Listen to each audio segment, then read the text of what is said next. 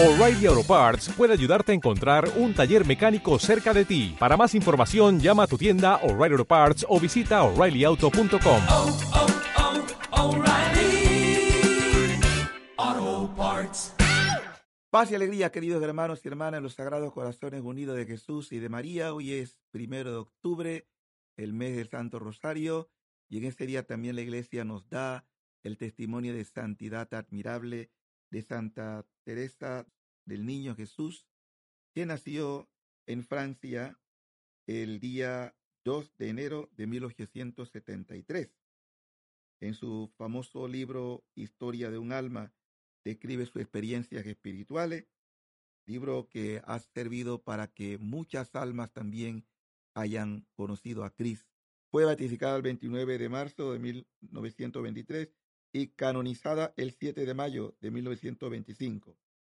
Patrona principal de todas las misiones junto con San Francisco Javier y el Papa Pío XII en 1944 la hizo patrona de Francia y nuestro querido Papa San Juan Pablo II la nombró doctora de la Iglesia, la tercera después de Teresa de Ávila y Catalina de Siena.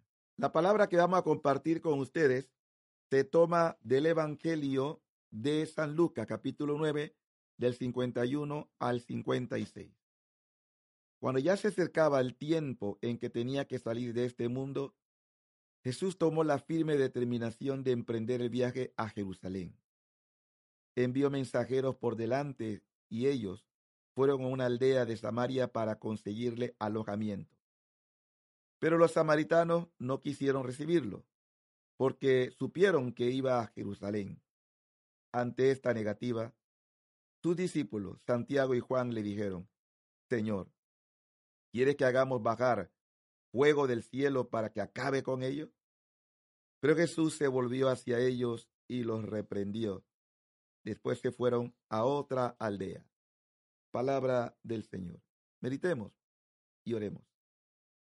El Evangelio de hoy nos muestra cómo eran los primeros discípulos de Jesús, particularmente Santiago y Juan, los hijos del trueno. No aceptan que alguien no esté de acuerdo con sus ideas. Quieren imitar a Elías y usar el fuego para vengarse. Jesús no acepta la propuesta. No quiere el fuego. Ciertas Biblias añaden, no saben qué espíritu los mueve. Esto significa que la reacción de los discípulos no era del Espíritu de Dios. Cuando Pedro sugiere a Jesús que no siga por el camino del Mesías siervo, Jesús llamó a Pedro diciéndole Satanás. Satanás es el mal espíritu que quiere cambiar el rumbo de la misión de Jesús. El Evangelio de Lucas nos presenta que en estas comunidades que quieren impedir la misión entre los paganos están movidos por el espíritu del mal.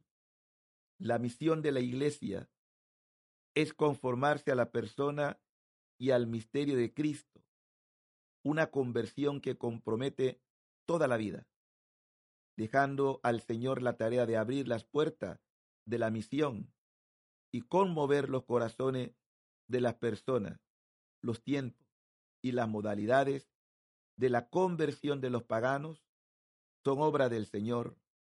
A la iglesia le compete la tarea de convertirse al Espíritu y a la persona del Señor Jesús.